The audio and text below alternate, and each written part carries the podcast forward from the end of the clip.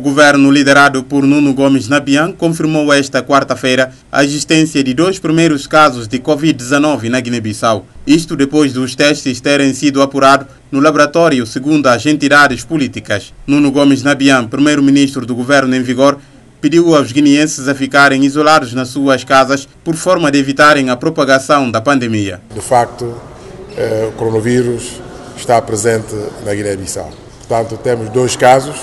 Um é de um funcionário das Nações Unidas e o outro é um indiano, eh, portanto, empresário, eh, também residido na Guiné-Bissau. Portanto, fica oficialmente declarado de que existe dois casos de coronavírus no território nacional. O governo está a trabalhar no sentido de estancar esta doença para não proliferar para o resto do território nacional. Entretanto, sinergias do combate à pandemia, o líder do Partido da Unidade Nacional, uma formação política extraparlamentar, propõe aos atores políticos guineenses e organismos internacionais acreditados no país um pacto de conciliação do combate ao Covid-19. Foi através de uma carta que Idrissa Diallo sugere a criação de uma estrutura ad hoc com pessoas capazes de fazer face a esta doença. Contrariamente à proposta, o primeiro-ministro destituído, Aristides Gomes, disse que, passo a citar, conciliar com as pessoas golpistas é adiar o resgate da Guiné-Bissau. Fim de citação. De Bissau para a Voz da América,